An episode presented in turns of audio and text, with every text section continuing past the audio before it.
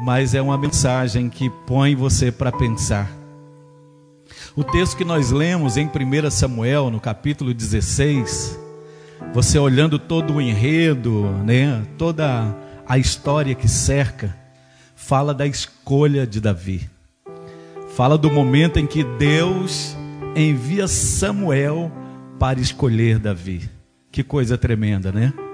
Que coisa linda é você estar dentro de um propósito de Deus. Na verdade, todo homem, toda mulher precisa descobrir o propósito de Deus na sua vida. Você não pode viver aqui nessa terra e dizer: "Ah, vou viver aqui a minha vida e vou morrer e pronto". Não. Todos nós que nascemos, nós temos que descobrir por que que nós nascemos.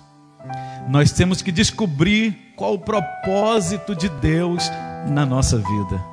Porque senão nós vamos perder a chance que tivemos. Quando Deus criou você, ele criou para um propósito. Ele criou você para realizar algo extraordinário aqui nessa terra. E você precisa descobrir para você colocar essa ideia de Deus em projeção. Então Davi estava aqui dentro dessa história. Só que um tanto fora. Porque a Bíblia diz que quando Samuel chega na casa de Jessé e convoca toda a família, e ele olha para todos os filhos, a Bíblia diz que Samuel se empolga. Ele fica até um tanto maravilhado, porque, tipo, pronto, já vi o rei de Israel. É esse grandalhão aí. É. E a Bíblia diz que os filhos de Jessé são passados todos um a um diante do profeta Samuel. Só que a Bíblia diz que nenhum deles foi escolhido.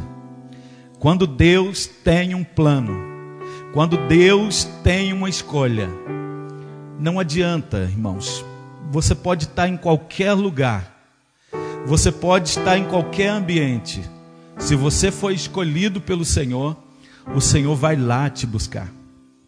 O Senhor vai lá trazer você para perto dele para realizar o seu propósito. Só que você tem que estar ligado. Você precisa estar atento. Então o texto aqui diz que a escolha de Davi para sentar no trono de Israel foi marcada por, por muitos sinais. E realmente foi mesmo. Porque a Bíblia diz que ele estava lá nas campinas, cuidando das ovelhas do seu pai. E a Bíblia diz que quando Samuel passa todos na sua frente e diz: acabou, não existe mais nenhum jovem, não existe mais um sebo. E a Bíblia diz que Jessé diz: falta o menor. Glória a Deus. Eu acho isso aqui maravilhoso, porque geralmente as pessoas pouco olham para os baixinhos, para os pequenininhos. Né? Geralmente as pessoas olham para quem é mais alto, quem é mais bonito, quem, quem é mais perfeito, e Deus não. Deus olha para a perfeição do seu coração. Isso é maravilhoso diante de Deus. Ele olha como o seu coração está. E eu quero te fazer uma pergunta: como está o seu coração hoje diante de Deus? Se Ele fosse escolher você, como está o seu coração? E interessante que Deus sempre, ao escolher alguém, Ele confirma, mostrando muitos sinais que realmente podemos confiar. Quando Deus ele escolhe alguém, todos os sinais evidenciam, todos os sinais que vão acontecendo, eles comprovam que realmente era Deus que estava nos escolhendo. Eu acho interessante isso porque quando Deus me escolheu, eu vi quantos sinais aconteceram. Eu vi quantas coisas aconteceram para comprovar a minha chamada, a chamada da minha esposa que está aqui, a chamada dos meus filhos que já tinham nascido, já tinha um menor, que era o Gabriel, que não tinha nascido ainda, mas Deus estava fazendo uma grande obra. Aquilo ali mostrava que tudo estava acontecendo. Na verdade, o Rafael também não tinha nascido ainda. Estava gerado, mas não tinha nascido ainda. Mas Deus mostrando com sinais. E aqui nesse texto nós veremos que Davi foi realmente marcado para governar e seu nome na história de Israel. Todos os fatores acontecendo aqui, irmãos, mostravam que Davi seria grande. Não porque ele queria, não porque Davi era exaltado, não. Ele seria grande porque Deus iria fazer dele um grande homem. Glória ao nome do Senhor. Há uma frase aqui que eu acho interessante que ela ela para mim, para você vai ser muito interessante. Olha, as pessoas geralmente conseguem conhecer o seu momento, mas não conhecem a sua história. As pessoas conhecem o seu momento hoje, irmão Elcio. Muitas pessoas olham e vê hoje o Elcio, mas não sabe o Elcio lá de trás não conheceu os detalhes, os pormenores, as angústias, os sofrimentos.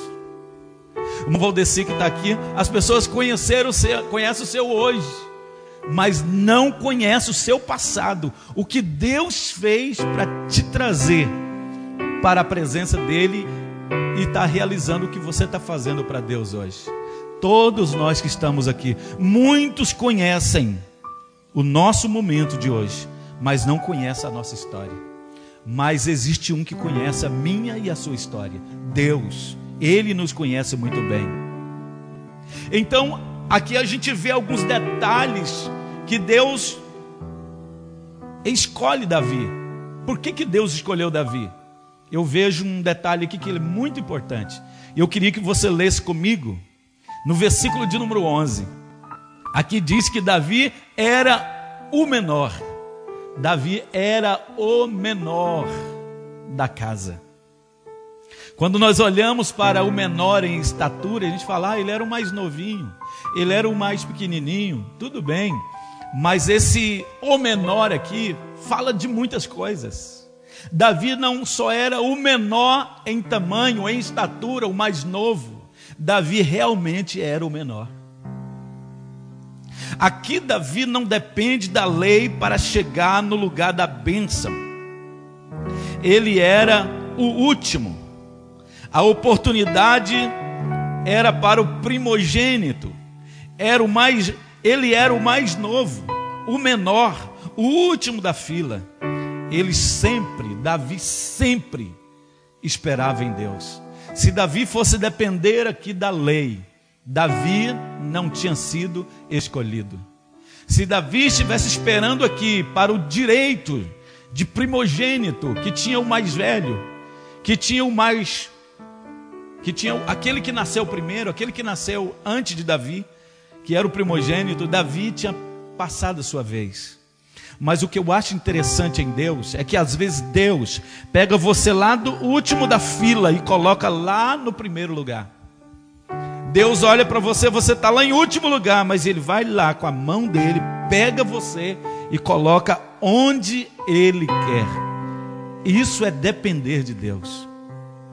Isso é ser o menor, é você exercer a sua função sem estar olhando para o que o homem pode fazer por você.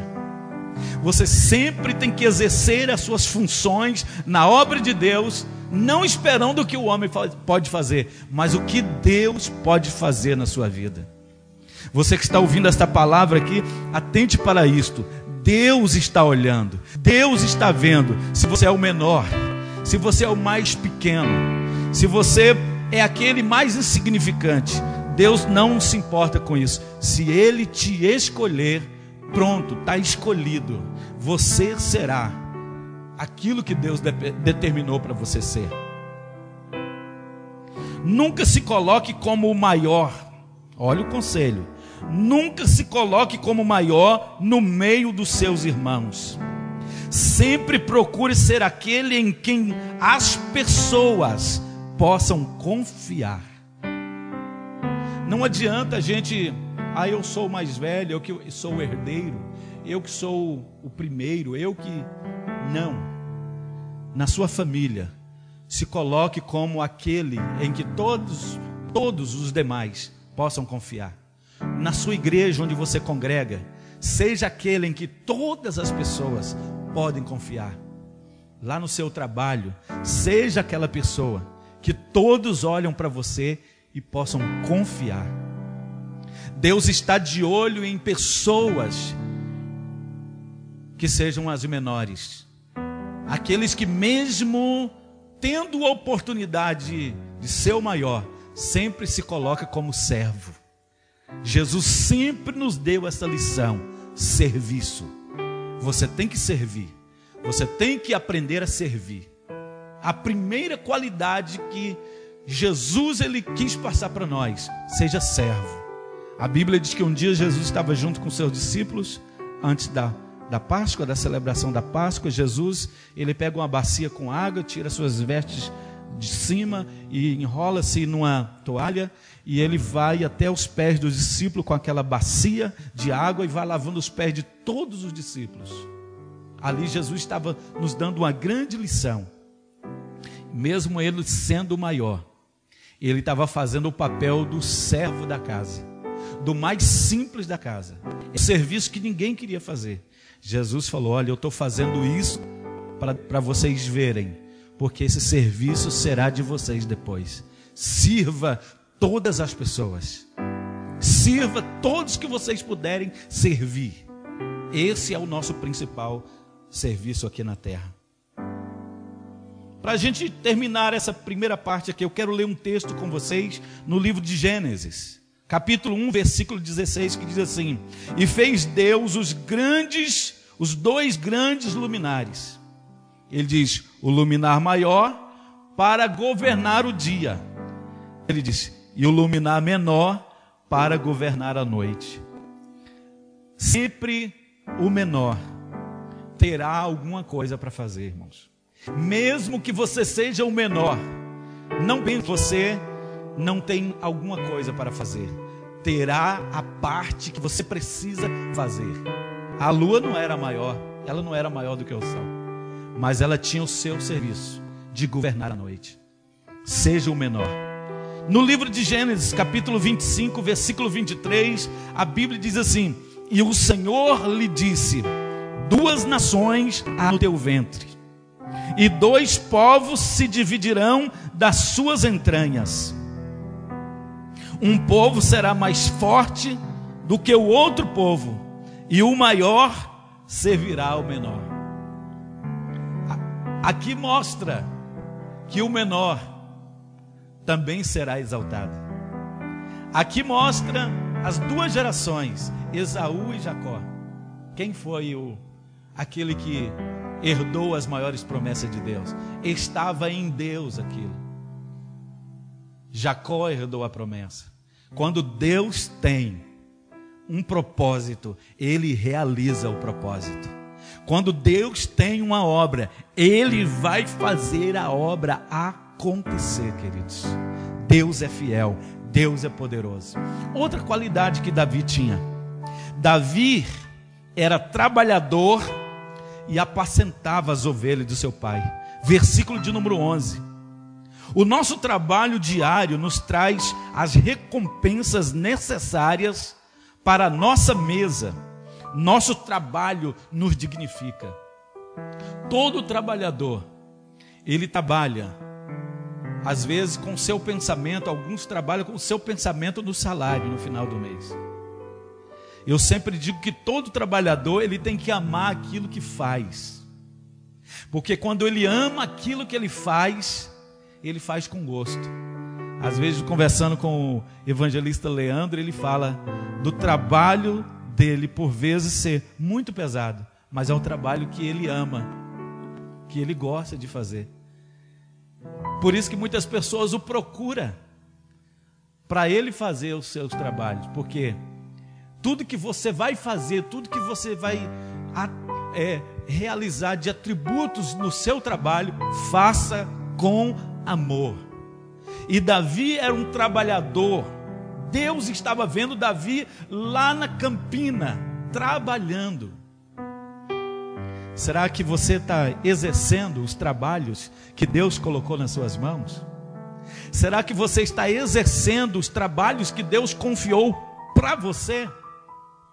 Davi fazia o trabalho dele bem feito, bem feito, porque a Bíblia diz que um dia um leão entrou lá para roubar uma das ovelhas de Davi e saiu de lá rasgado. Davi rasgou ele no meio.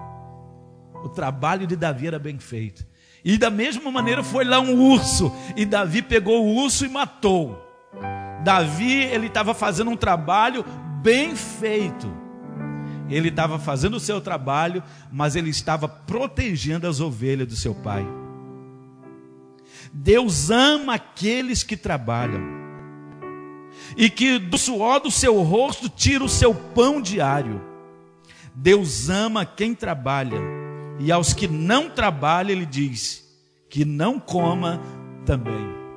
Se você é um trabalhador, e se você está exercendo o seu trabalho com maestria, com amor, com dedicação, pode ter certeza, às vezes o patrão não pode ver, mas Deus está vendo o trabalho que você está fazendo. Às vezes aquela empresa lá não está te não está correspondendo o seu trabalho com muita exatidão, com muito amor. Deus está vendo. E se aquele trabalho não te honrar, pode ter certeza que Deus irá te honrar na hora certa, no tempo certo. Davi era um trabalhador, ele estava aqui esperando o tempo da honra, esperando tranquilamente o tempo da honra. Em Gênesis capítulo 5, versículo 29, a Bíblia diz assim: E chamou o seu nome Noé, que em, hebre... que em hebraico é Noar, que significa repouso, dizendo: Este nos consolará acerca de nossas obras e do trabalho de suas mãos, por causa da terra que o Senhor amaldiçoou. A terra toda ficou maldita, toda a terra, mas o lar de Noé não. A terra toda foi amaldiçoada por Deus. Deus falou: Não quero, eu não quero mais ter comunhão, eu não quero mais ter conversa com esse povo, eu não quero. Mas quando Deus olhou para Noé, Deus achou graça no trabalho de Noé. E Noé depois continuou trabalhando para Deus. Deus ele está vendo o seu trabalho. Deus está conhecendo o seu trabalho. Deus vai te responsabilizar pelo trabalho que você está realizando, ou para Ele, ou para o seu patrão, ou seja, para quem for. Seu trabalho está sendo bem feito, Deus está reconhecendo isso. Louvado seja o nome do Senhor. Eu quero falar mais uma aqui para a gente finalizar. O Salmo de número 104, versículo de número 23 diz: Então sai o homem para a sua lida e para o seu trabalho até a tarde. Deus, quando cria o homem, uma das coisas que Deus já dá para o homem no Éden é trabalho. Quando Deus cria o Éden e coloca, Noé, coloca Adão lá para quê? Para cultivar a terra. Tinha trabalho para ele. Deus ele sempre irá ver a sua determinação para o seu trabalho, para o seu serviço. Se disponibilize para Deus. Em Gênesis, aliás, em Atos dos Apóstolos, capítulo 4, versículo de número 30 e aliás, desculpa lá. Salmo 128, versículo 1 e 2. Diz: Bem-aventurado aquele que teme ao Senhor e anda nos seus caminhos, pois comerás do trabalho das suas mãos, feliz serás e te irá bem. Está vendo aqui? Bem-aventurado é o homem que teme ao Senhor. Então, meu irmão, se você trabalha secularmente, você teme a Deus, então o trabalho que você está fazendo lá, você está fazendo bem feito. O trabalho que você está empregado lá, você está fazendo bem feito. E Deus é o recompensador, porque o texto diz assim: pois comerás do trabalho das suas mãos. Deus vai dar frutos para você do seu trabalho, daquilo que você está fazendo. E não é qualquer fruto, porque o texto diz: Feliz serás e te irá bem. Todo trabalhador, todo homem que se esmera no seu trabalho, que é esforçado, que é dedicado, Deus vai dar para ele um bom um bom salário. E do seu salário você vai desfrutar daquilo que é bom. E tudo para você irá bem. Tudo irá bem para você. A terceira coisa que Deus viu aqui em Davi, e foi interessante que Deus viu em Davi e Deus se manifestou a Davi. Então, Deus está com a sua vista em toda a terra. Provérbios 15, versículo 3 diz que os olhos do Senhor estão sobre todos os moradores da terra. Salmos 101, versículo de número 6 está lá. Que o Senhor está olhando para os moradores da terra, está escolhendo os homens da terra. Então Deus está olhando para você. E o que eu acho interessante aqui nesse texto, que a Bíblia diz, a terceira coisa que fez com que Davi se tornasse um grande homem, foi porque o Espírito do Senhor se apoderou de Davi. Quando o Espírito do Senhor se apoderar de você, quando ele tomar conta da sua vida, quando ele assumir o controle da sua vida, acabou. Aí o governo da sua vida passa a ser agora o governo do Espírito de Deus. E a Bíblia diz que o Espírito do Senhor se aposta de Davi. Versículo de número 13. Diz, versículo de número 13. Vamos ver aqui o versículo de número 13. Então Samuel tomou o chifre do azeite e ungiu no meio de seus irmãos. E desde aquele dia em diante, o Espírito do Senhor se apoderou de Davi. O Espírito do Senhor vem e desce e enche Davi. Por isso que Davi era uma benção, irmãos. Porque o Espírito de Deus estava sobre ele. Tudo na sua vida melhora. Tudo na sua vida agora se torna um manancial de coisas boas quando o Espírito de Deus está sobre você. Às vezes nós que pastoreamos as igrejas, a gente vê pessoas custosas, pessoas difíceis, pessoas complicadas, pessoas que estão na igreja, mas ainda dá aquele trabalhão, aquela dificuldade. Às vezes essas pessoas ainda não teve essa visitação poderosa do Espírito Santo. Agora há pessoas que você percebe que ela vem para a igreja, ela, ela aceita Cristo, ela agora se torna uma bênção na casa de Deus, ela se torna um instrumento agora, ela toca, ela canta, ela prega, ela evangeliza, ela ajuda os, os que estão necessitados, ela faz o seu trabalho. E às vezes essa pessoa tem pequenos deslizes, porque ela é ser humano, é homem, é humano, tem alma. Mas essa pessoa foi visitada pelo Espírito Santo. Tem pessoas que não deixam o Espírito Santo atuar completamente na sua vida, mas há pessoas que a sua vida é dirigida pelo Espírito Santo. Davi era dirigido pelo Espírito Santo. Teve os seus deslizes? Teve. E a Bíblia não esconde, mas Davi ele ficou cheio do Espírito Santo. A sua vida se tornou um, um espelho para a nação de Israel. Todos que eram governados por Davi queria ser como Davi. Seus talentos eram uma arma poderosa contra os inimigos. Ele era realmente uma grande bênção para abençoar outras pessoas porque o Espírito de Deus estava sobre ele. Nada do que fazemos, fazemos porque somos bons, mas porque o Espírito de Deus está sobre nós e nos capacita. Você é uma bênção, o Espírito de Deus está sobre a sua vida. Você é um servo, você é um servidor na obra de Deus, o Espírito do Senhor está sobre a sua vida.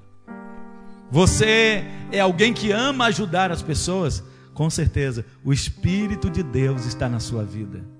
Continue nesse projeto, continue nesse propósito, porque esse foi um dos instrumentos, ou posso dizer, habilidades que levou Davi a ser quem Davi foi.